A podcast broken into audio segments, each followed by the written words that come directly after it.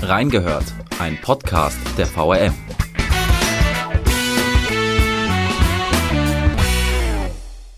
Bildredakteur beim Wiesbadener Kurier zu sein, das ist kein Job wie jeder andere. Sascha Kopp fotografiert seit Jahrzehnten für den Kurier, berichtet uns von seiner Arbeit und gibt nützliche Tipps für Fotoeinsteiger. Wir haben reingehört.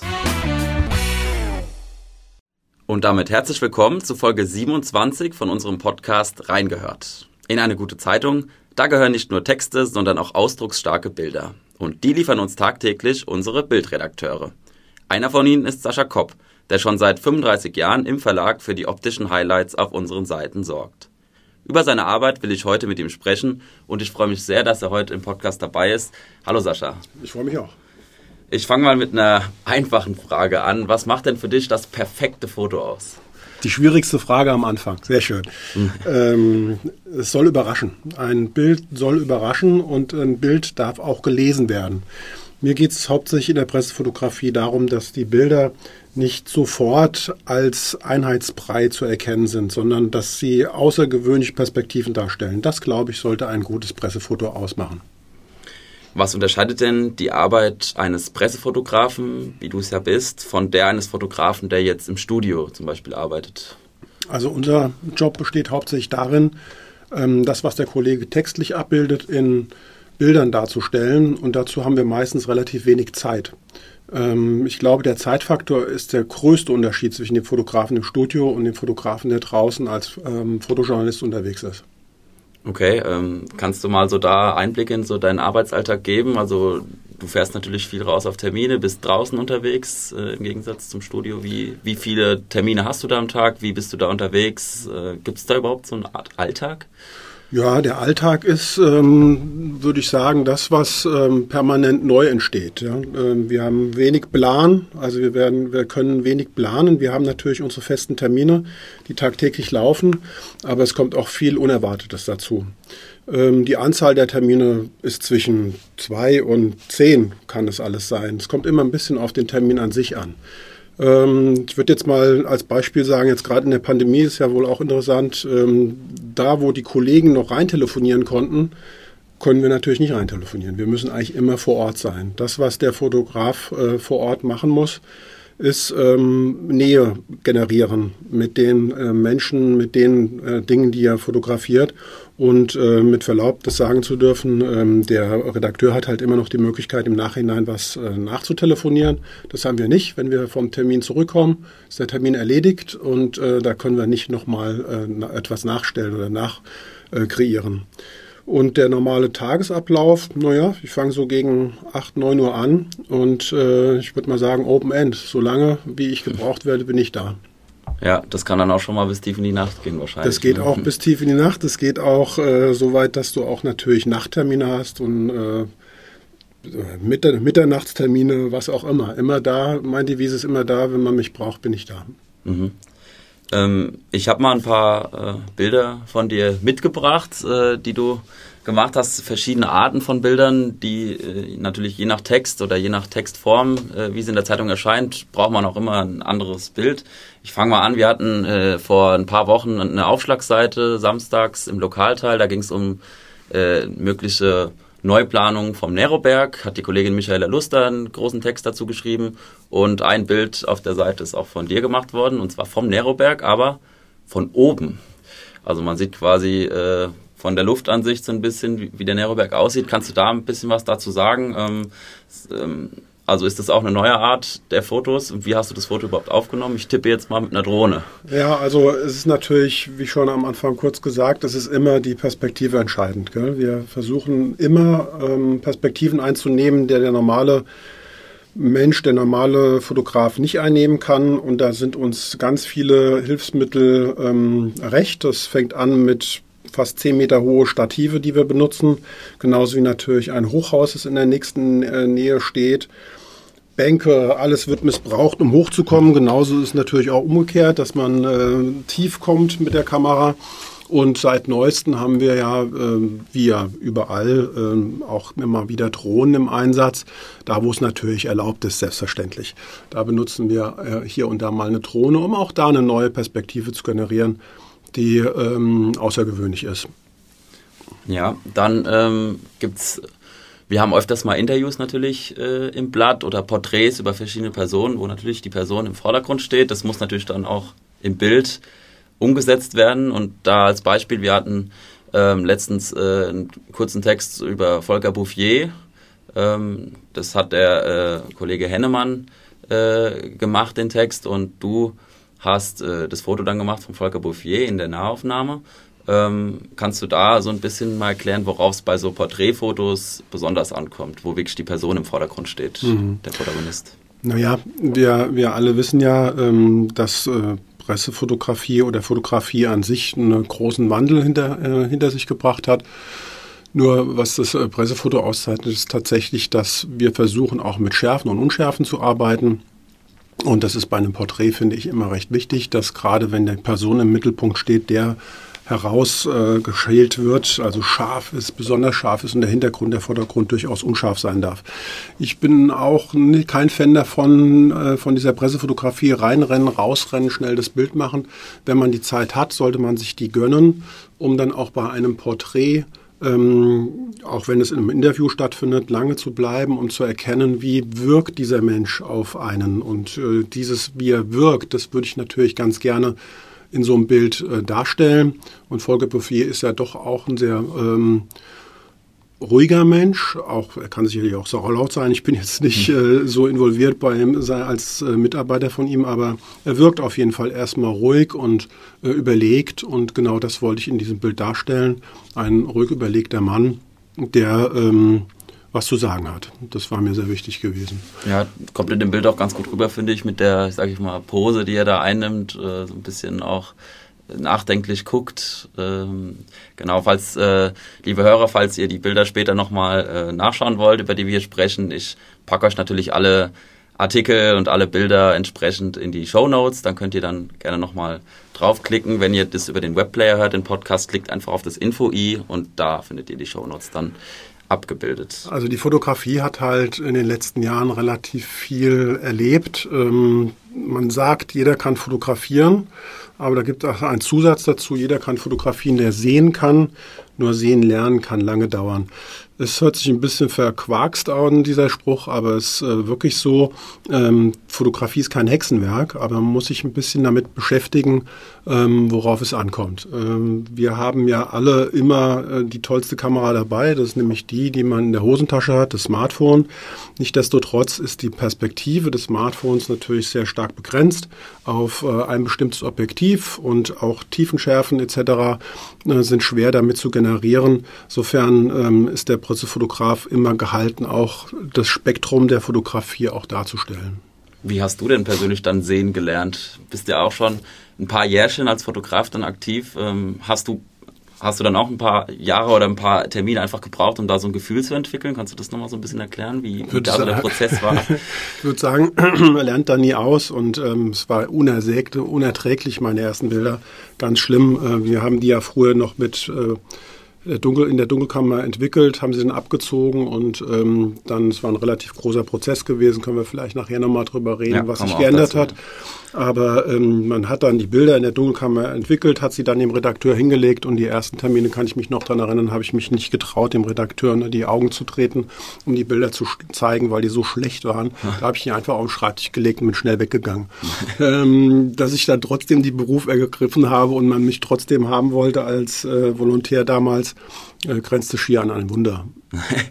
ja, wir kommen später noch so zu dem zu der äh, technischen Entwicklung, sage ich jetzt mal, die äh, ja die Fotografie besonders äh, betroffen hat in den letzten Jahren, Jahrzehnten. Vielleicht noch eine Fotoart, äh, die auch immer wieder vorkommt, sind natürlich äh, die Sportberichterstattung sicherlich nochmal eine ganz eigene äh, Bedeutung, weil es geht einfach um um bewegte Objekte oder Personen, die sich sehr schnell unvorhersehbar irgendwie bewegen und auch meistens weiter weg sind. Ich habe jetzt mal beispielhaft, du bist öfters mal bei Mainz 05 äh, in der Opel Arena und äh, lichtest dort die Bundesligaspiele ab. Ähm, ich arbeite selbst ehrenamtlich bei einem Sportverein und habe auch mal versucht, äh, unsere ähm, Kreisligaspieler mal abzulichten und ich bin grandios gescheitert bei dem Versuch, irgendwie gescheite Fotos hinzukriegen. Wie schaffst du es denn da, äh, so gestochen scharfe Aufnahmen und das so hinzukriegen, so dynamisch auch. Ja. Naja, ist natürlich alles reines Glück. Ja? Die Kamera hilft einem dabei. okay. Es ist äh, tatsächlich also ein bisschen mit Spaß gemeint, aber es ist tatsächlich auch viel Glück dabei. Beim ähm, Fußball und beim Sport an sich ist es halt so, man muss äh, sehr, sehr ähm, konzentriert sein, damit man alles mitbekommt. Ähm, das endet fast gelegentlich in Nackenschmerzen, weil man immer durch die Kamera durchguckt und eine ganz verkrampfte Haltung einnimmt. Aber ähm, es ist wirklich ganz interessant, weil das Genre des Pressefotografens so breit äh, gestreut ist. Das fängt tatsächlich an von Porträtfotografie bis hin zu schneller Sportfotografie. Das ist nicht jedermanns Sache, das muss man fairerweise sagen. Ähm, es gibt Agenturfotografen, die haben sich nur auf das eine als auf das andere konzentriert, sind entweder nur Sportfotografen oder nur äh, People-Fotografen, aber wir in der lokalen Berichterstattung übernehmen alles und machen auch alles besonders gerne. Also ähm, Sportfotografie macht genauso viel Spaß wie den Herrn Bouffier oder auch nur eine äh, Ampel zu fotografieren. Sportfotografie hat natürlich ein paar Parameter, die ähm, wichtig sind. Das sind einmal die äh, großen, starken Teleobjektive, die wir natürlich brauchen. Ähm, dann eine ganz bestimmte Belichtungszeit, die entscheidend ist bei der Sportfotografie, weil die, also die Personen sich natürlich auch sehr schnell bewegen. Und ähm, ja, dann hast du, dass meistens auch dunkel ist und abends Spättermine stattfinden in der Sportfotografie, brauchst du halt auch besonders hohe ISO-Werte, aber das ist jetzt, glaube ich, eher viel, sehr, sehr fachlich. Wichtig ist auf jeden Fall große Kamera, also schnelle Kamera, große Objektive, und ähm, glockenhellwach sein. Ja. Und nicht immer kann man es ja beeinflussen. Im Optimalfall schießt äh, dann jemand ein Tor und rennt direkt vor dir zum Jubeln. Äh, kann aber kann aber auch, muss auch nicht passieren. Ne? Genau, also, das ist das Problem bei der Sportfotografie. Es hängt unglaublich viel mit dem Glück zusammen. Ähm, ob man auf der richtigen Seite sitzt, ob man den richtigen Moment hat, ob eventuell irgendein Spieler plötzlich vorne dran sich tummelt, wenn man ähm, fotografiert.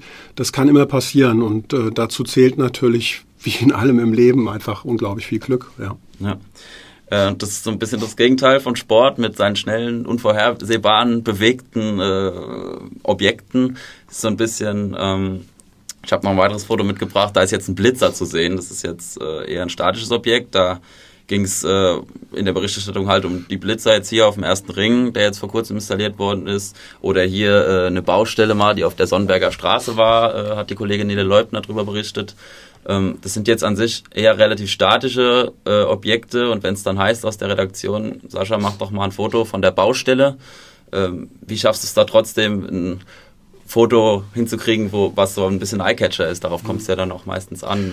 Wie gehst du da vor? Ja, also ich sage immer zu den jungen Kollegen, die bei uns anfangen oder die ähm, Kollegen, die Fotografie lernen wollen, ähm, das entscheidende Pressefotograf, Foto, das entscheidende Pressefoto ist immer das, das so ein bisschen irritiert, das ähm, anregt zum Betrachten, wo man ein bisschen länger verweilen möchte.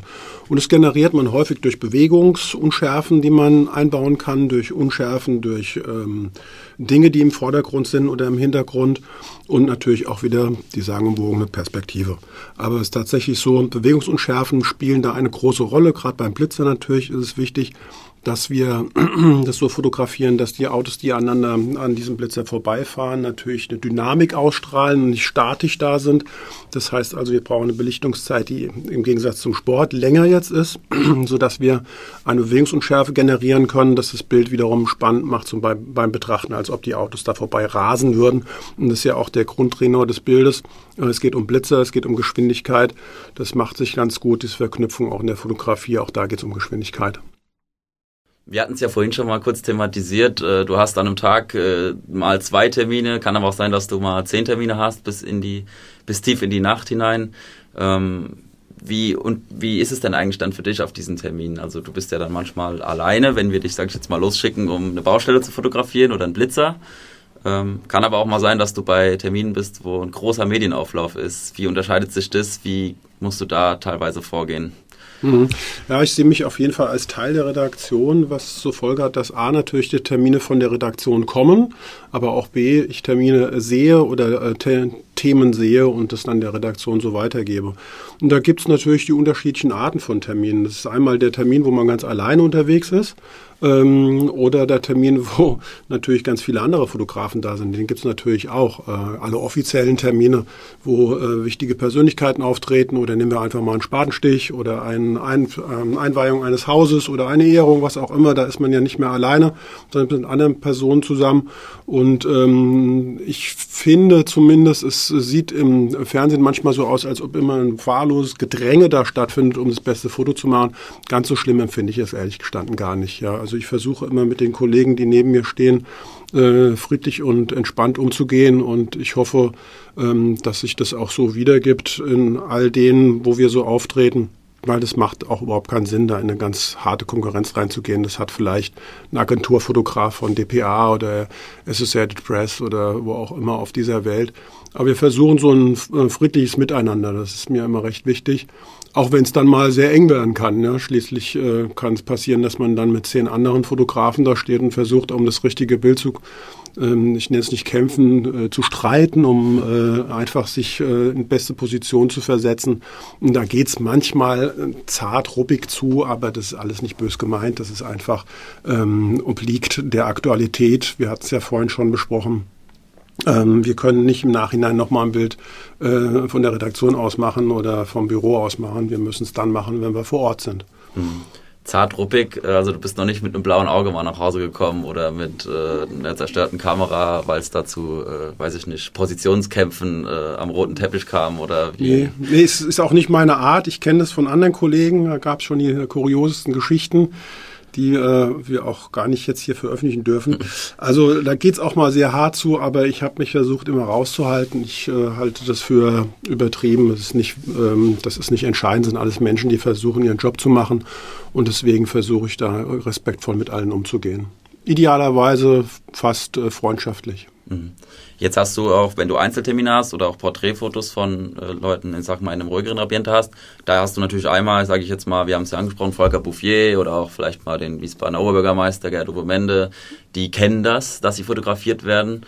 Aber es ist ja auch, äh, gibt ja auch viele Personen hier Wiesbadens, äh, die dann für die ist es das größte Mal in der Zeitung zu stehen und dann auch mal fotografiert zu werden. Äh, die sind vielleicht dann auch, die reagieren da vielleicht auch ganz anders und vielleicht auch nicht so abgebrüht wie jetzt mal Politiker, Profis, Promis. Ähm, wie gehst du mit so, wie gehst du in solchen Situationen mit den Leuten um? Wie stellst ja. du sicher, dass die auch vor der Kamera eine gute Figur machen? Ja, ja, da hast du absolut recht. Das ist genau der große Unterschied zwischen den Vollprofis, die permanent vor der Kamera stehen und den äh, Menschen, den Nachbarn, denjenigen, der irgendwas ganz Tolles gemacht hat, wie gehen wir mit denen um, wie versuchen wir an die ranzukommen.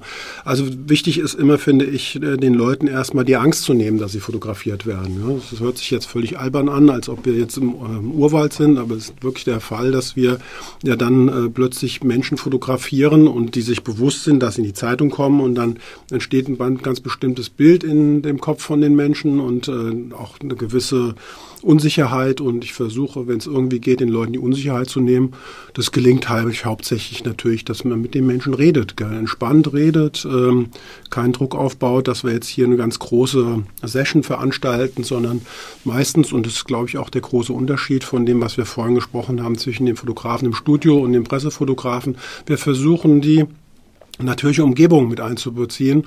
Und ähm, da fühlen sich die Menschen auch am wohlsten. Ja? Wenn sie zu Hause sind oder wenn sie in ihrem Atelier sind oder in ihrer Kneipe sind, da macht es, glaube ich, den großen Unterschied, dass wir versuchen, mit den Leuten so Kontakt zu treten, dass sie entspannt auf dem Bild wirken ja, und ihnen die Angst zu nehmen. Ja? Ja. Ich mache das gerne so, dass ich den Leuten sage, nehmen Sie mal eine Körperposition ein, die Ihnen besonders angenehm ist oder wie stehen Sie meist. Ja? Und dann wissen die Leute es äh, häufig nicht. Dann äh, gebe ich ein paar äh, Vorgaben und dann merkt man schon sehr schnell, in welcher Position die Menschen sich wohlfühlen, wo nicht.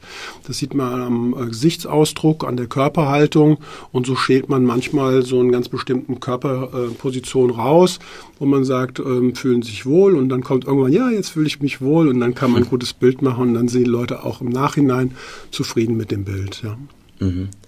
Ähm, das heißt, es zeigt ja auch einfach mal schnell hinkommen, irgendwie mal schnell zweimal draufdrücken und wieder wegfahren. Ist vielleicht, da hat man vielleicht ein bisschen Zeit gespart, aber das Produkt oder das Foto, was am Ende rauskommt, ist einfach nicht, ja. ist für alle Seiten dann wahrscheinlich nicht zufriedenstellend. Ne? Das ist richtig. Unter anderem ist natürlich auch derjenige, der fotografiert wird, kriegt auch schnell das Gefühl, dass er schnell mal abgefertigt wird. Das möchte ich nicht Nichtsdestotrotz ist es so, ich bin auch nicht blauäugig, es gibt genug Termine, wo wir einfach schnell rein müssen und wieder schnell wieder raus müssen, weil wir ähm, zwei, drei Termine um 11 Uhr haben. Da wir nicht an unterschiedlichen Positionen zur gleichen Zeit sein können, müssen wir das natürlich so splitten, dass wir den ersten 11 Uhr Termin davor machen, den anderen um 11 und den anderen danach. Ähm, Nichtsdestotrotz ist es für mich sehr wichtig, dass ich mit der nötigen Ruhe und äh, Respekt zu den Leuten gehe und nicht reingehe und sage, wir müssen das jetzt sofort machen, sondern irgendwie versuche da, wenn es mir gelingt, ähm, und es versuchen auch all meine Kollegen Verständnis dafür zu generieren, dass wir ähm, bisschen Zeitnot haben, aber wir ganz entspannt jetzt dieses Foto machen können. Alles andere macht dann auch keinen Sinn, wenn wir da so einen zeitlichen Druck aufbauen, wird das Bild auch nicht gut und es wäre mir auch nicht steht ja mein Name drunter. Also insofern ist es auch wichtig, dass das Bild so ist, dass es mir gefällt. Wobei nicht jedes Bild mir gefällt, was ich mache. Nicht, okay, ja. ähm, also natürlich, ähm, du hast den Zeitdruck angesprochen, ist sicherlich auch für einen Pressfotografen immer mal wieder äh, oder sehr oft äh, entscheidend, äh, kritisch. Ich meine, wir haben auch gerade bei Abendterminen, die aktuell ins Blatt müssen, ist natürlich auch wichtig, dass die Bilder schon äh, dann auch bereit sind, um gedruckt zu werden, äh, bevor der Druck beginnt, quasi der Zeitung für den nächsten Tag. Ähm, was sind denn noch weitere Widerstände, auf die du oder Hürden und auch teilweise Widerstände, auf die du in deiner Arbeit äh, triffst? Ja, naja, Widerstände ist immer so, hört sich so hart an, gell? aber es sind natürlich Herausforderungen, die wir genauso wie jeder andere Texter, der journalistisch arbeitet, ähm, mit umgehen müssen. Wir müssen versuchen, mit den Leuten in Kontakt zu treten. Wir müssen versuchen, Perspektiven einzunehmen. Und das ist der Textkollege genauso wie der Bildkollege versucht, auch eine Perspektive einzunehmen. Dazu zählt ähm, bei uns jetzt als Pressefotograf, dass du natürlich auch gern mal irgendwo reingehst. Wir sprachen ja vorhin schon mal kurz davon, irgendwo hochkommen, in ein Hochhaus, in ein Zimmer rein, in ein, ein Gebäude, in einen Privatraum, in eine geschlossene Umgebung, wo wir natürlich dann klingeln bei den Leuten und fragen, ob wir mal da fotografieren dürften aus dem Fenster raus. Das sind so Sachen, da ähm, braucht man, finde ich, viel Empathie und viel ähm, auch Sympathie, ähm, um den Leuten zu sagen, dass wir bei Ihnen mal kurz reingehen müssen. Also da, da möchte ich mich nochmal für alle, alle Türen, die mir geöffnet worden sind, äh, bedanken. Und äh, gelegentlich habe ich noch gedacht, na gut, dass ich zu den Guten gehöre, ähm, weil auch sehr viele Menschen darunter sind, die einfach mal so die Tür aufmachen. Gibt aber auch viele, die die Tür verschließen und ich habe da auch größtes Verständnis für, wenn ich da nicht reinkomme. Aber in dieser Situation, in diesem Moment ist es natürlich total ärgerlich, weil man eigentlich ähm, in diese Position möchte, aus diesem Fenster unbedingt ein Bild machen möchte und gelegentlich vielleicht nicht versteht, warum man jetzt als netter Mensch nicht da rein darf. Aber wie gesagt, ich habe da Verständnis für selbstverständlich. Ich würde es ja nicht anders machen, eventuell. Aber ähm, das ist nie so vorgekommen, dass ich ein Bild überhaupt nicht gekriegt habe. Dann gab es manchmal die Tür, die nebenan, die geöffnet worden ist. Also da bin ich sehr, sehr glücklich, dass wir hier in einer Region leben, die so offenherzig ist und so freundlich ist, dass man ähm, auch als fremder Mensch ähm, irgendwo reinkommen kann, um ein gutes Bild zu machen. Ja, ähm, also beispielsweise jetzt Weinfest, ein Foto von oben. Mhm, genau, du zum Beispiel. mal bei den Nachbarn, ja. äh, die rund um den äh, ja. Marktplatz wohnen und genau man darf als ja. man darf als Pressefotograf äh, finde ich äh, schon so man man ist schon Menschenliebhaber also mag die Menschen schon und alles andere funktioniert glaube ich auch nicht ich, ich bin gerne mit Menschen zusammen ich rede gerne mit Menschen auch keine Berührungsängste und dazu zählt halt dass man einfach auch keine Scheu haben darf äh, auf Leute zuzugehen und zu fragen und ähm, Menschen anzusprechen und natürlich auch zu dirigieren gell? Also nicht jedes Foto das bei uns in der Zeitung ist ist nicht gestellt. Ja? Äh, man muss fairerweise sagen, hier und da müssen wir auch mal eine Ehrung oder was auch immer stattfindet, äh, so arrangieren, dass es für den Zeitungsleser halbwegs noch erträglich ist, sich anzugucken. Ja. Weil wenn wir, nehmen wir mal zum Beispiel das Ehrungsfoto, ähm, wenn wir die Ehrung so fotografieren würden, wie sie in Wirklichkeit stattfindet, ist es meistens eine sehr distanzierte Angelegenheit. Ja. Und ähm, da muss man schon mal hier und da eingreifen, sagen, rücken Sie doch mal ein bisschen dichter zusammen. Ist ja auch eine Erinnerung für denjenigen, der zum Beispiel geehrt wird. Insofern ist es wichtig, ähm, da so viel ähm, einzugreifen, dass für alle Seiten das noch in Ordnung ist. Bist du denn eigentlich schon mal konkret an deiner Arbeit oder an der Ausführung deiner Arbeit irgendwie behindert worden? Also, dass du in Gebäude nicht reingekommen bist, äh, dass dir da der Zutritt verwehrt worden ist, äh, obwohl es vielleicht anders abgesprochen war, dass du sogar, weiß ich nicht, bei politischen Demonstrationen mhm. irgendwie unterwegs warst mhm. und dort irgendwie ähm, ja. angefeindet oder äh, worden bist? Oder ja, schon. Das gibt es immer wieder. Gell? Also ich bin jetzt auch nicht, lebe auch nicht auf dem ähm, auf der heile Welt äh, Globus, sondern natürlich gibt es solche und solche Be äh, Begegnungen. Dazu zählt natürlich ähm, auch die Begegnung mit Demonstranten, ähm, will nicht verhehlen, natürlich auch mit der Polizei. Da geht's mal gut so, mal äh, auf extrem kollegialen, sozialer Ebene, mal nicht so. Aber ähm, da habe ich, wenn ich jetzt mich zurückerinnere, von der Polizei hatte ich eigentlich nie Probleme bisher gehabt. Da wurde mir immer ähm, geholfen und wenn nicht, wurde mir es so erklärt, dass ich äh, verstanden habe, warum ich da jetzt nicht hinkommen kann. Umgekehrt muss ich sagen, ich habe schon Demonstrationen fotografiert, da bin ich schon zwischen die Fronten geraten, da sind Steine geflogen etc. Ähm, da hat man auch schon ein bisschen Angst äh, um sein eigenes äh, Leben, ja, und ähm, da duckt man sich auch gerne mal weg und äh, obwohl das gute Bild eigentlich da zu sehen ist, aber gerade ähm, in den 90ern war es doch mal hier und da ziemlich heftig gewesen. Und ähm, da muss man so ein bisschen aufpassen auf sich, das stimmt, ja. Ansonsten habe ich nicht so viele ähm, Hürden gehabt.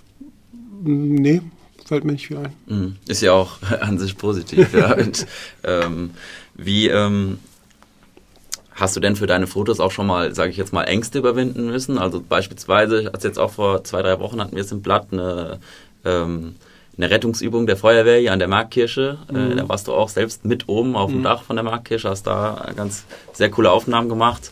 Und ähm, weiß ich nicht, also zum Beispiel mit der Höhe, ja. ist es nicht manchmal dann ein Problem, dass du auch, wenn du äh, irgendwo in, in Höhen musst, äh, mhm. dass du da auch ein bisschen manchmal, dass vielleicht die der, der Finger am Abzug von der Kamera ein bisschen zittriger ist als sonst. Ich weiß nicht wie. Ja, da, da habe ich ein großes Glück ähm, und das kann man leider gar nicht trainieren oder zumindest wurde mir gesagt, dass es schwer ist zu trainieren. Ich habe keine Höhenangst. Das ist schon mal ein großer Vorteil als Pressefotograf.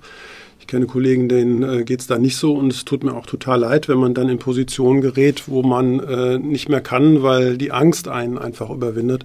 Ähm, nee, da hatte ich glücklicherweise bisher immer äh, die Möglichkeit gehabt, äh, im Kopf das so abzuschalten, dass ich sehr fokussiert war auf das Bild und hatte dadurch keine Angst gehabt. Es ist aber nicht desto trotz, dass hab, ich habe natürlich Respekt vor, vor Höhen. Das ist jetzt die Marktkirche mit Verlaub vielleicht nicht das ähm, äh, Schwierigste, ja, aber ich kann mich sehr gut dran erinnern, ich hatte mal ähm, eine Reportage mit einem Schornsteinfeger gehabt. Und die hatten im Vorfeld ein Telefonat zusammen und da hatte ich vielleicht ähm, weiß nicht, ihn äh, provoziert. Auf jeden Fall hatte ich gesagt, ich habe keine Höhenangst. Und das nahm er dann sehr wörtlich und hat dann gesagt, naja, dann habe ich ein wunderschönes ähm, äh, Dach für Sie. Und ich war jetzt schon auf unendlich vielen Dächern gewesen. Ähm, die hatten bisher keine Probleme mir bereitet. Aber wir waren dann in der Rheinstraße hier in Wiesbaden auf so einem Spitzgiebeldach, ich glaube im Stockwerk sieben, fünf, sieben, also ein relativ hohes Haus. Und dieses, äh, dieser Spitzgiebel, der war so dermaßen steil gewesen, dass ähm, einem dann schon ein bisschen mulmig wurde. Aber mir wurde erst recht mulmig, als ich gesehen habe, dass dieser Versorgungsweg zu dem Schornstein tatsächlich auf der Spitze dieses Spitzgiebels war. Ja, normalerweise hat man das so an der Seite, so dass wenn man fällt, man immer noch in die eine Richtung fallen kann. Ähm, aber als ich das gesehen habe, habe ich kurzer Zeit auch gedacht, na jetzt ist, bist du aber an deinen Grenzen dann war ich dann so blöd und äh, oder zu eitel, um zu sagen, das ist mir jetzt zu heftig, habe es dann doch gemacht und war aber dann doch sehr froh. Ich habe dann auch danach meine Frau angerufen, hat hab gesagt, also ich lebe noch. Äh, das wäre jetzt vor dem Termin nicht unbedingt äh, so äh, ähm, zu erkennen gewesen oder äh, zu planen gewesen. Also es war ein bisschen heftig gewesen. Da habe ich im Nachhinein gedacht, da hätte man vielleicht mal ein bisschen mehr Sorgfalt walten sollen und auch eventuell mal sagen, dann lassen wir das lieber. Aber ich erinnere mich an auch schöne Termine, die, wie, gesagt, in der Höhe stattfinden, wie zum Beispiel das Beringen von Störchen. An, ähm, haben wir ja hier in äh, Schierchen auch reichlich äh, an dem äußersten Ausleger des Hochspannungsmastes. Und da gab es einen Beringer, der das gemacht hat. Und mit dem wollte ich unbedingt da hoch und äh, mit ihm diese Fotos machen, wie er diese Störche, die Jungstörche beringt.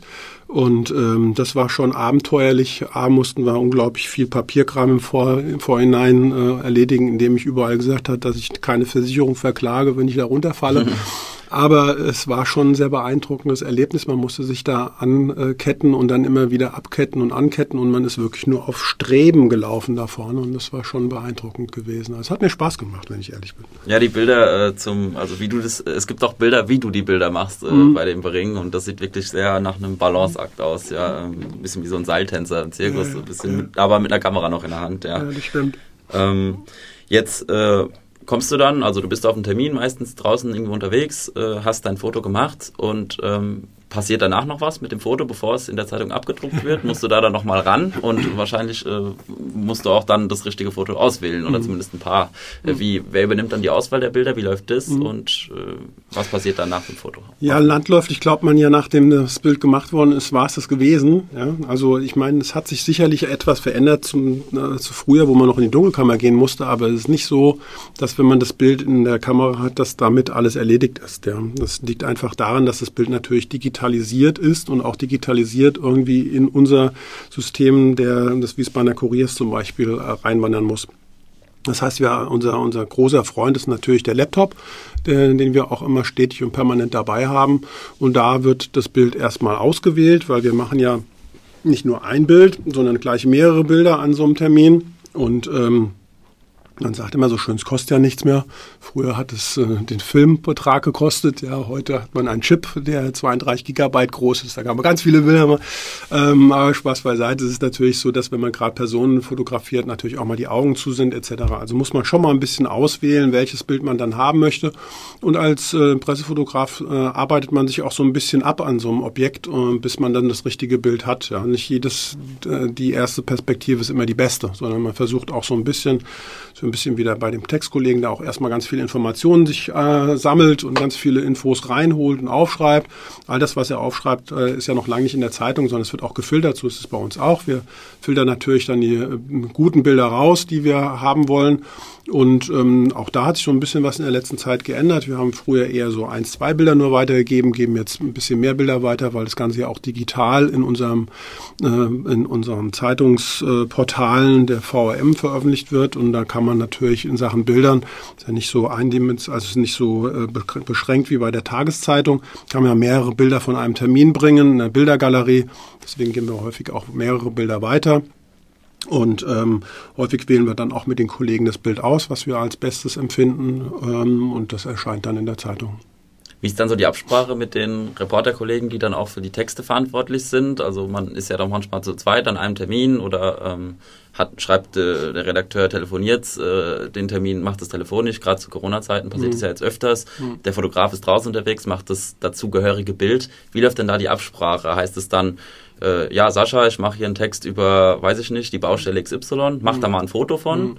Äh, oder ähm, äh, oder gehst du da ähm, und ha, du hast dann quasi selbst die Wahl, sage ich jetzt mhm. mal, welches Motiv du nimmst? Oder mhm. gibt es da auch manchmal Tipps von den Reporterkollegen, die dann sagen, hey, ich hätte ganz gern, dass du die und die Perspektive hast, weil mein Text auch die und die Perspektive mhm. einnimmt. Wie ist da so die, die Absprache? Also ich finde, es ähm, ist ganz wichtig, dass es immer ein Teamwork ist, dass es eine Teamarbeit ist, in, die in beide Seiten geht. In beide Richtungen geht es meist. Ähm, angefangen von ähm, äh, Ideen, die der äh, Fotograf hat auf dem Termin und auch Fragen, die der Fotograf hat beim Termin, die auch der Redakteur stellen kann oder er selbst sie stellt, um diesen Artikel zu erstellen. Genauso ist es umgekehrt, dass der Kollege auch mal sagt, ähm, bei meinem Artikel geht es um dies und dieses Thema. Es wäre wichtig, wenn äh, ein ganz bestimmtes Objekt mit auf dem Bild drauf ist. Da sind wir tatsächlich komplett ähm, in einem Team drin involviert.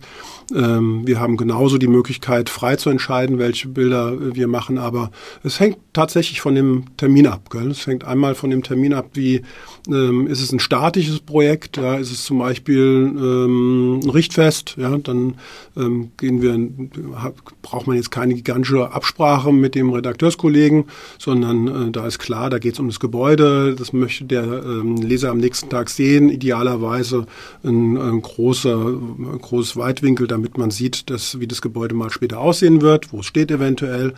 Aber es gibt natürlich auch Termine, wo man nochmal explizit reingeht ins Detail und sagt, also mir ist es im Artikel sehr wichtig, dass äh, dieses, diese Handschrift vorkommt oder was auch immer. Ja, also es ist ein reines Teamwork und da geht äh, Geben und Nehmen auf beiden Seiten, glaube ich. Ja, ähm, du bist seit 35 Jahren mittlerweile äh, Fotograf im oh, Hause ja. des Verlages von VRM. Da gehört ja auch der Kurier dazu. Und äh, wie hat sich denn dein Job in all den Jahren ähm, so verändert? Hm. Ja, oh, da reicht fast der Podcast nicht für uns. Nee. Kann man also einen eigenen Podcast machen, ja. Es hat sich natürlich viel geändert. Gell? Also, also das, das Deutlichste ist natürlich an, den, ähm, an dem Endprodukt zu erkennen. Das eine ist äh, früher haptisch gewesen. Es war ein Foto, das äh, vorgelegen hat. Und jetzt ist es eigentlich nur noch ein digitaler Datensatz. Wir hatten ähm, früher ein Labor. Wir mussten die Filme selbst entwickeln, mussten die äh, Fotos entwickeln und dann ähm, so fertig machen, so aufbereiten, dass daraus ein, ein weiteres Produkt entstehen kann, nämlich der Reprofotograf, der musste dann noch auch nochmal mit rangehen, um das Bild überhaupt druckfertig hinzukriegen. Das hat sich ähm, signifikant natürlich verändert. Wir sind nur noch digital unterwegs, aber die eigentliche Aufgabe des Fotos ist gleich geblieben. Ne? Ähm, wir haben sicherlich jetzt nicht mehr das Problem, dass wir einen Film wechseln müssen, weil die Speicherkarte so groß ist. Da musste man sich früher schon sehr stark ähm, reduzieren, also gerade auch in der Sportfotografie, wo man ja, weiß ich, wer es noch kennt, aber ein Film hatte früher so 36 Bilder, die man machen konnte. Danach musste man den Film wechseln. Also äh, da musste man sich schon ein bisschen zusammenreißen und nicht einfach den Finger auf dem Auslöser halten, weil dann war relativ schnell Schluss. Ähm, das ist heute anders, aber nichtdestotrotz ist die Massenproduktion von Fotos auch nicht sinnvoll. Ja, das ist noch lange nicht derjenige, der viele Bilder macht, macht noch lange nicht gute Bilder.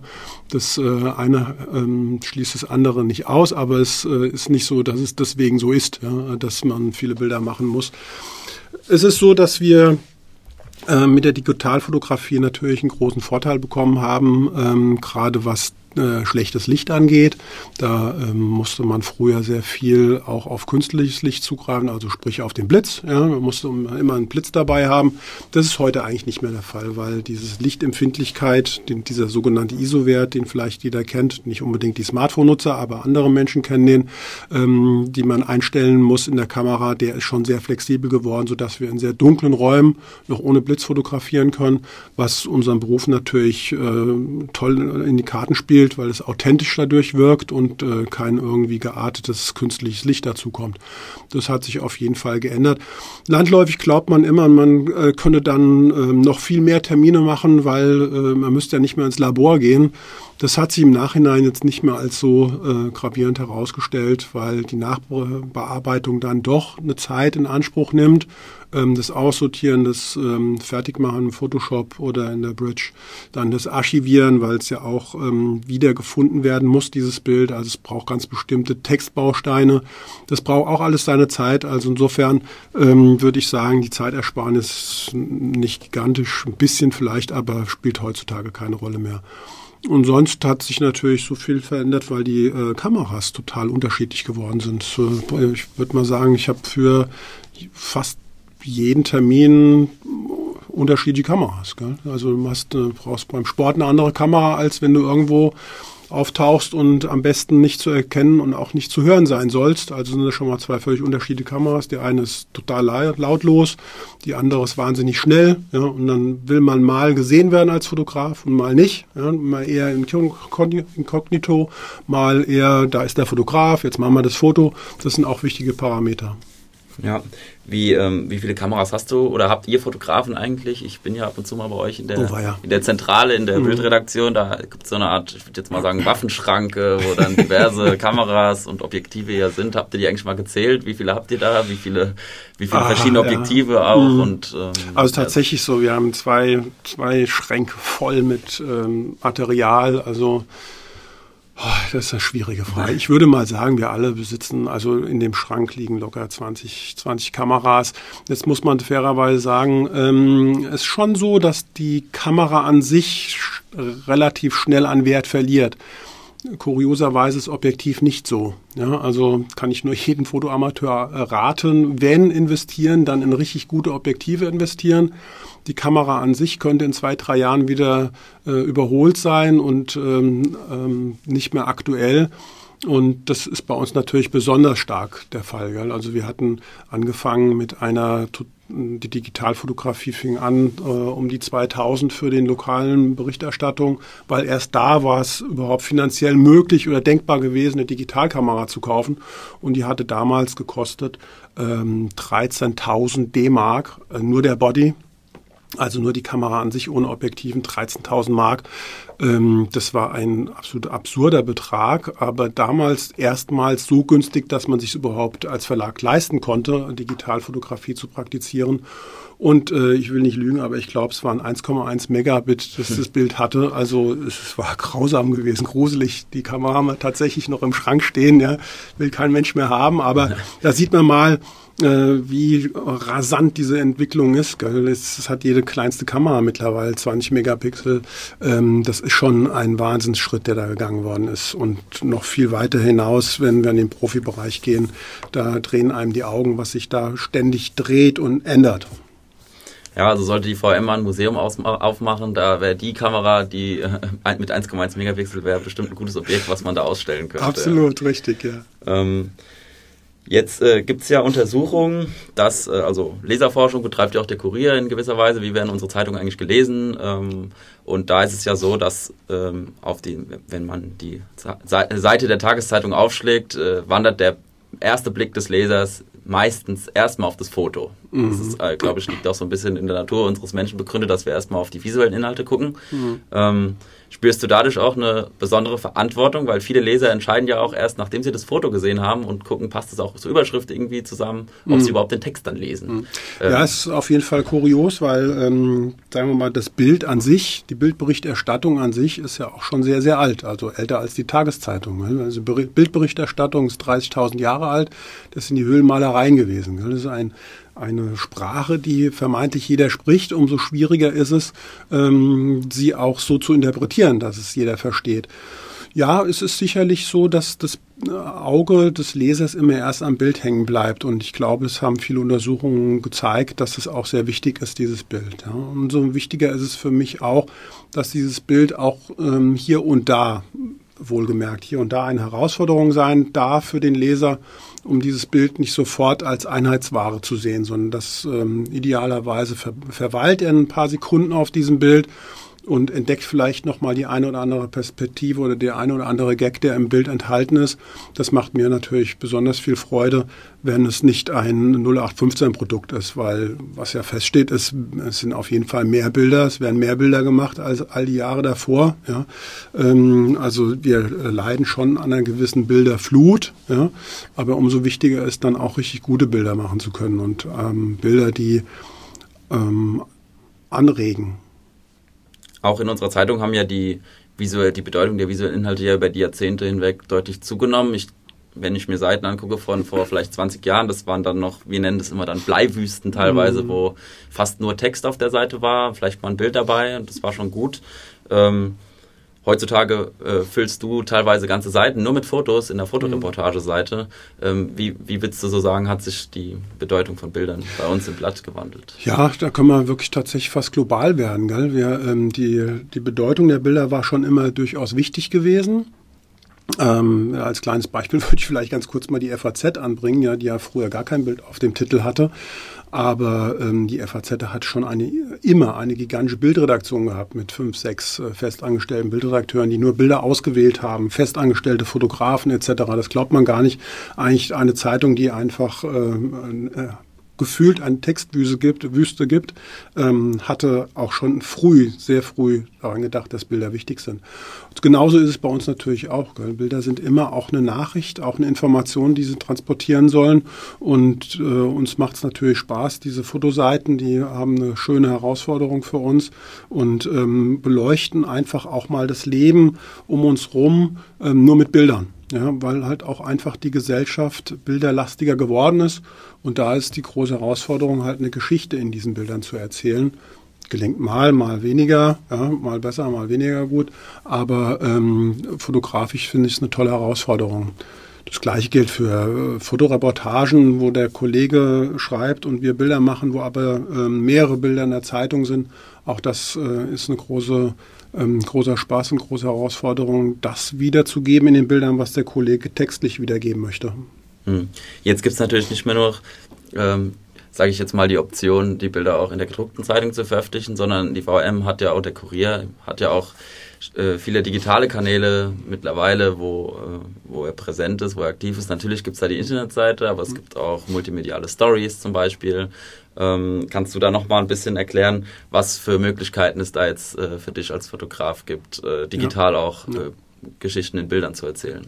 Ja, da denke ich, ist das äh, einer der signifikanten Unterschiede zwischen früher und heute ist tatsächlich, dass wir wesentlich breiter aufgestellt sind in Sachen Bildern. Ähm, das, ist, das beschließt auch das Bewegtbild ein, also auch den Film. Ähm, wir machen 360-Grad-Bilder, wir machen 360-Grad-Videos, wir ähm, machen Bewegtbilder, also wir nennen das Bewegtbilder, also aus äh, Filme, kleine Filme produzieren wir.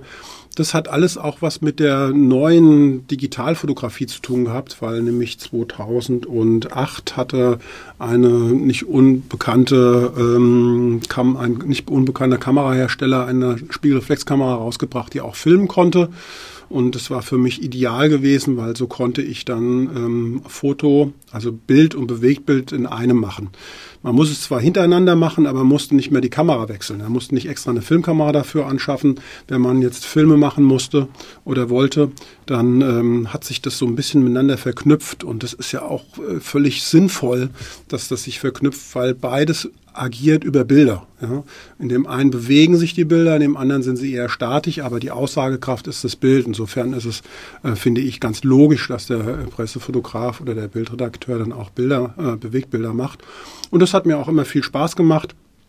Und wir können natürlich dadurch halt auch im Netz äh, omnipräsent sein. Ja, wir können ähm, Bilderstrecken liefern, wir können neue Perspektiven äh, durch 360-Grad-Fotos geben, wo Menschen in quasi in dem Objekt sich befinden und sich dann mit der Maus oder mit einer Virtual Reality äh, Brille sich umschauen können. Das ist ein sehr aktives Teilnehmen an Bildern, macht auch ähm, viel Spaß, finde ich. Auch mir selbst macht es viel Spaß. Wir hatten letztens eine schöne Geschichte gehabt in einem Bunker hier in Wiesbaden, wo wir dann 360 Grad Rundgang äh, gemacht haben. Ich finde, das ist ein großer Mehrwert äh, für den äh, Nutzer, um in Bereiche zu kommen, wo man normalerweise nicht so reinkommt. Ja, liebe User, ihr habt es gehört, in Bereiche reinkommen, wo man sonst nicht reinkommt. Ähm, wir laden euch da gerne ein, das, euch das mal anzuschauen. Ähm, ich packe euch da auch den Artikel ähm, oder die Geschichte, die der Sascha mit dem Kollegen Benedikt Knapp gemacht hat über die Bunker. Hier in Wiesbaden packe ich euch auch nochmal in die Show Notes. da könnt ihr auch nochmal reinstöbern, euch mal durchklicken und ja. Sascha, gab es denn in all den Jahren, die du äh, als Fotograf, als Bildredakteur äh, für unseren Verlag, für den Kurier tätig bist, Termine, an die du dich besonders gern zurückerinnerst? Fotos, die dir besonders im Kopf geblieben sind, Personen, äh, vielleicht auch Prominente, von denen du mal Fotos machen durftest? Mhm. wie, mhm. wie ist da so dein, dein Ja, sicher, da gibt es einiges, was man erzählen kann. Ähm, aber ich vielleicht greife ich einfach nur mal eins, zwei raus, die mir besonders in Erinnerung geblieben sind. Das ist einmal Fall hier in Wiesbaden nicht ganz unbeliebt, der Dalai Lama, äh, der in Wiesbaden immer mal wieder auftaucht. Ähm, ich persönlich hatte halt da ein ganz nettes Erlebnis mit ihm gehabt. Ähm, da waren wir im Frankfurter Flughafen gewesen. Das ist jetzt aber eine rein persönliche Sache. Das hat mit dem Foto an sich gar nichts zu tun gehabt, aber manchmal ähm, ist es ja auch spannend. Da äh, hat er einen Termin gehabt, hat äh, einen Politiker begrüßt und ich war so fasziniert von dem Mann, dass ich ganz lange geblieben bin.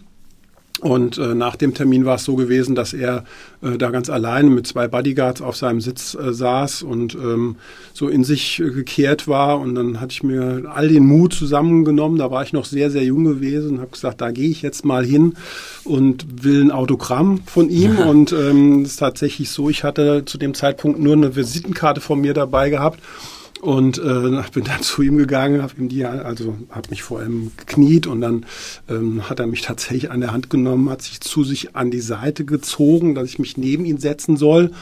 Und ähm, er hat sofort angefangen, äh, äh, ein Fragenbombardement loszulassen, wo ich denn herkomme und was ich denn da für lustige Armbänder hatte. Ich hatte da damals so Lederarmbänder am Arm gehabt, kam ich gerade aus ähm, Urlaub aus Griechenland und er zeigte dann seine. Er hatte auch ganz viele Armbänder. Also ich fand es ein unglaublich sympathischer Mensch und er hat mir natürlich dann die Visitenkarte und äh, also eine kleine Signatur hinten drauf gegeben. Die habe ich heute noch dabei, habe sie eingeschweißt und habe sie immer dabei. Die Visitenkarte. Und ähm, dann auch ähm, nochmal Dalai Lama ist es für einen Fotografen immer wichtig, gerade bei so offiziellen Terminen zu warten, bis das richtige Bild stattfindet. Und das richtige Bild ist meistens nicht das, wo alle draufhalten, sondern manchmal macht man davor das richtige Bild oder danach. Und beim Dalai Lama war das auch so gewesen. Es war hier im Kurpark gewesen. Da ähm, wurde zu einem ähm, Gruppenfoto eingeladen, ja, wo ganz viele junge Menschen um ihn rum sich ähm, drapieren sollten und sie standen alle da schon fertig und knieten und lagen und also ganz, ganz großes äh, Foto mit ganz, ganz vielen Menschen und äh, Dalai Lama kommt, stellt sich in die Mitte und alle fotografieren, fotografieren, fotografieren. Ich mache ein, zwei Bilder und denke mir nur, boah, ist das statisch, das gefällt mir ja gar nicht und warte. Und als dann jemand Offizielles gesagt hat, so, das war's, vielen Dank für das Foto, sind alle Fotografen weggegangen. Aber dann kam mein Foto, weil nämlich äh, dann alle versucht haben, den Dalai Lama anzufassen. Ja, alle Menschen, die umrum standen, versuchten ihn anzufassen. Das macht ihm sichtlich auch nichts aus. Aber das war mein Bild gewesen, wo ich gedacht, das ist das Bild, wo, worauf ich gewartet hatte, nämlich ein sympathisches Bild, wo die Menschen, auch die äh, dabei waren, sicherlich mehr von hatten als von so einem Gruppenbild. Und ähm, ja, andere Termine. Ja, da fällt mir natürlich jetzt, äh, wo ich drüber nachdenke, fällt mir natürlich schon noch was ein, äh, was besonders haften geblieben ist. Einmal ähm, Busch und Schröder das war jetzt ausnahmsweise mal nicht in Wiesbaden. Ähm, in Mainz war das gewesen, äh, Besuch von ähm, äh, dem äh, Präsidenten der Vereinigten Staaten und gab es einen Händedruck, einen sagenumwobenen, äh, war äh, groß Bohai. Wir standen alle auf ein, so einer Linie und dann kommen die beiden Menschen, äh, die beiden Staatsmänner ähm, gegenüber, äh, stehend aufeinander zu, wie in Italo-Western und drücken sich die Hand, aber die drücken sich so albern die Hand, wenn ich ehrlich bin, so nach dem Motto, wer kann am festen zudrücken, dass beiden äh, quasi das Gesicht entglitten ist bei diesem Händedruck. Ähm, das war so ein Ding gewesen, wo man auch im Nachhinein erst erkennt, wenn man die Bilder sieht, weil in dieser Situation man es ja fotografiert und dann ähm, sieht man nicht direkt äh, dieses Bild, weil dieser Spiegel der Spiegelreflexkamera oben ist. Idealerweise hat man es dann fotografiert.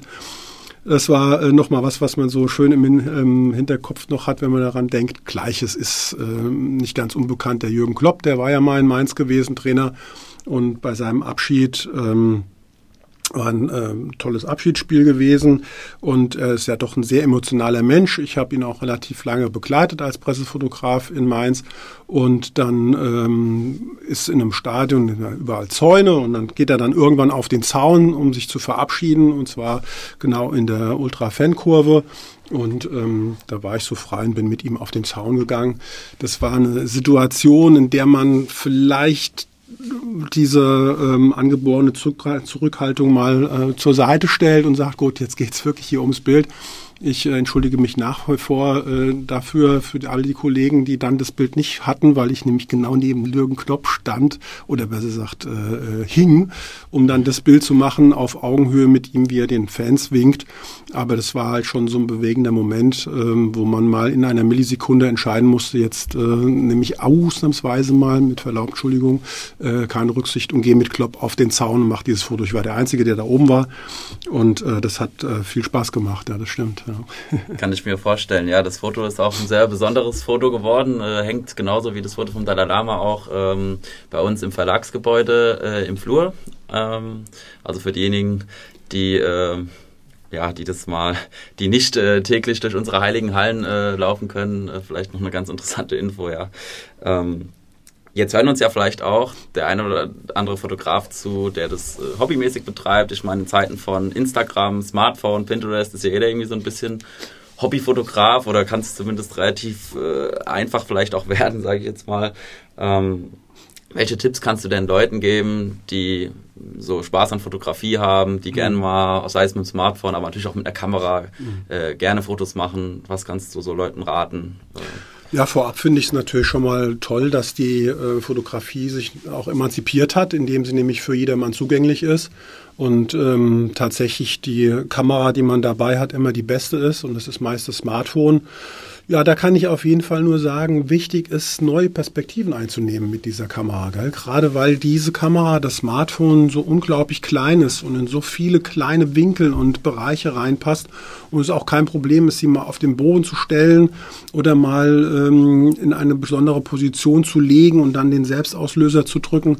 Also die Perspektive ist da besonders entscheidend, ähm, macht dann auch dadurch sehr viel Spaß. Also ich habe auch schon in der Zeitung Bilder mit dem Smartphone gehabt, weil die äh, das das einzige Produkt war, was an, in diesem Termin da reingepasst hat, wo ich es reinlegen konnte, ähm, durch die Perspektive. Insofern keine Angst, ähm, das Ding ist nicht schlimm. Ja. Wer sich ähm, weiterentwickeln will, sollte sich natürlich dann irgendwann mal so eine Bridge-Kamera holen, weil ähm, das, der Nachteil des Smartphones ist halt einfach die eingeschränkte, der eingeschränkte Blickwinkel. Sie haben immer nur ein Objektiv dabei, keine Vielfalt, was das angeht. Das ist natürlich ein bisschen schade. Ähm, das ist wie wenn man als äh, Texter nur ein paar Buchstaben zur Verfügung hat und nicht das ganze Alphabet. Insofern ist die Weiterentwicklung natürlich eine äh, nächstgrößere Kamera zu kaufen da, wie gesagt, darauf achten, dass ähm, dieser sagenumwogene ISO-Wert ähm, flexibel ist, dass man da viel mit anfangen kann und ähm, dass, wenn man dann den Schritt, den nächsten Schritt geht mit Wechselobjektiven, darauf achten, dass die Objektive hochwertig sind. Das macht auf jeden Fall mehr Spaß hat natürlich auch eine höhere Verantwortung, weil die Dinge auch sehr teuer sind. Ja. Aber da wird man dann auch mit Blenden arbeiten können, mit Unschärfen arbeiten können und Zeit. Zeit ist immer ein ähm, großer Parameter in der Fotografie. Zeit mitbringen, Geduld haben, nicht äh, hecheln auf das äh, Effekthascherbild, sondern bisschen Zeit mitnehmen, sich auch ein bisschen mit der Umgebung assimilieren, ein bisschen sich ähm, hineinempfinden in eine Situation und dann wird schon ein gutes Bild raus werden. Ne? bin ich mir ziemlich sicher. Was sind denn so klassische Anfängerfehler, die einem immer wieder unterlaufen? Ähm, wo muss man da besonders drauf achten, wenn es Foto angeht? Oder was, was passiert dann öfters mal, was schiefgehen kann? Ja, also die Schärfe ist natürlich immer noch nach wie vor das A und O. Ja. Das äh, hängt damit äh, zusammen, dass man das manchmal vergisst, besonders deswegen vergisst, weil auf dem Smartphone so ein Bild relativ schnell gut aussieht. Aber wenn man es dann ausgedruckt vor sich hat, äh, soll ja vorkommen, ähm, es ist plötzlich unscharf oder die Pixelzahl ist so gruselig, dass man es eigentlich gar nicht mehr betrachten kann. Also man sollte schon darauf achten, ähm, auch hier die Ruhe zu bewahren, äh, nicht hektisch sich äh, in dieses, diese Hektik, Hektik reintreiben zu lassen, weil das Bild dann meistens schlecht wird. Eine Bewegungsunschärfe, die von den Fotografen auskommt, ist eher ähm, nicht so produktiv, kann natürlich auch ein künstlerisches Foto werden, aber wenn man es will, ist es meistens so, dass es unbewusst stattfindet, diese Bewegung, die drin ist. Und ähm, ansonsten äh, keine Angst, keine Berührungsängste haben vor der Fotografie. Gell? Wichtig ist, ähm, wir, wir ertrinken ja in der Bilderflut. Ja? Und äh, manchmal ist es so, dass die Fotografie dadurch auch ein gewisses Maß an Bedeutungslosigkeit für einen selbst äh, bekommt. Ja. Ich denke, wenn man ähm, Bilder macht auf seinem Smartphone, unbedingt sich wenige, aber gute davon rausnehmen, auf eine Festplatte ziehen und dann auch irgendwann mal wieder das Material löschen, weil das ist dann auch ein Ballast, den man hat. Ähm, wir sind trainiert, ähm, hunderte von Bildern durchzugucken, daraus zwei zu generieren.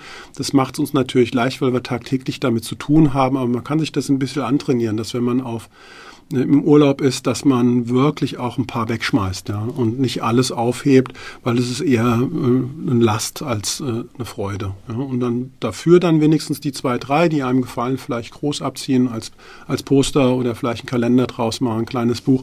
Kurioserweise äh, neige ich mittlerweile dazu, ich habe zwei Kinder, äh, mittlerweile immer auch äh, Bücher wieder zu machen ähm, von unseren Urlauben, weil es dann doch ähm, im Smartphone und auf dem Rechner bedeutungslos wird man guckt sich das nicht mehr an. Gell? Das ist dann ein Urlaub von vor zwei, drei, vier, fünf Jahren.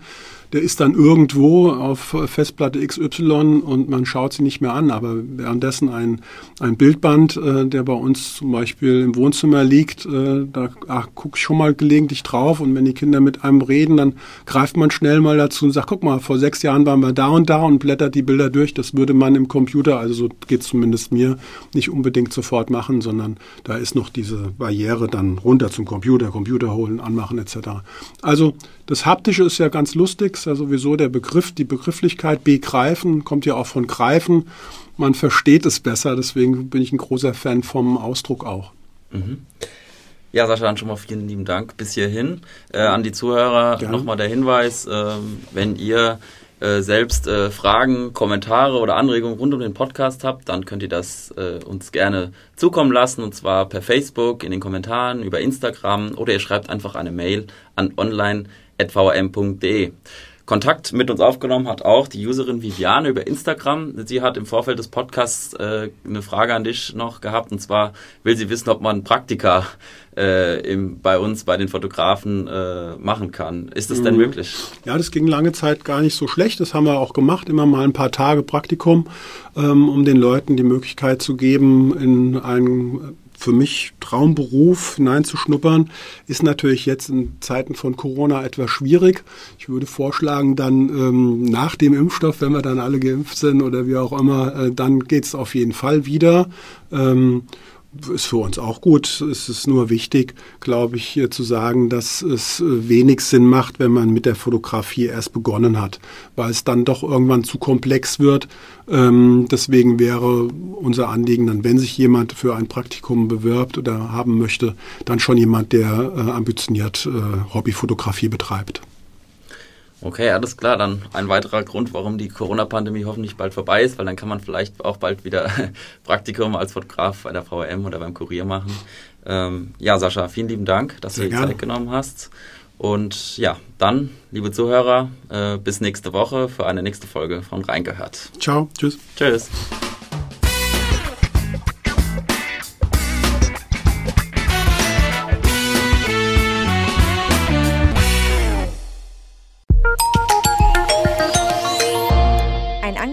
Der VRM.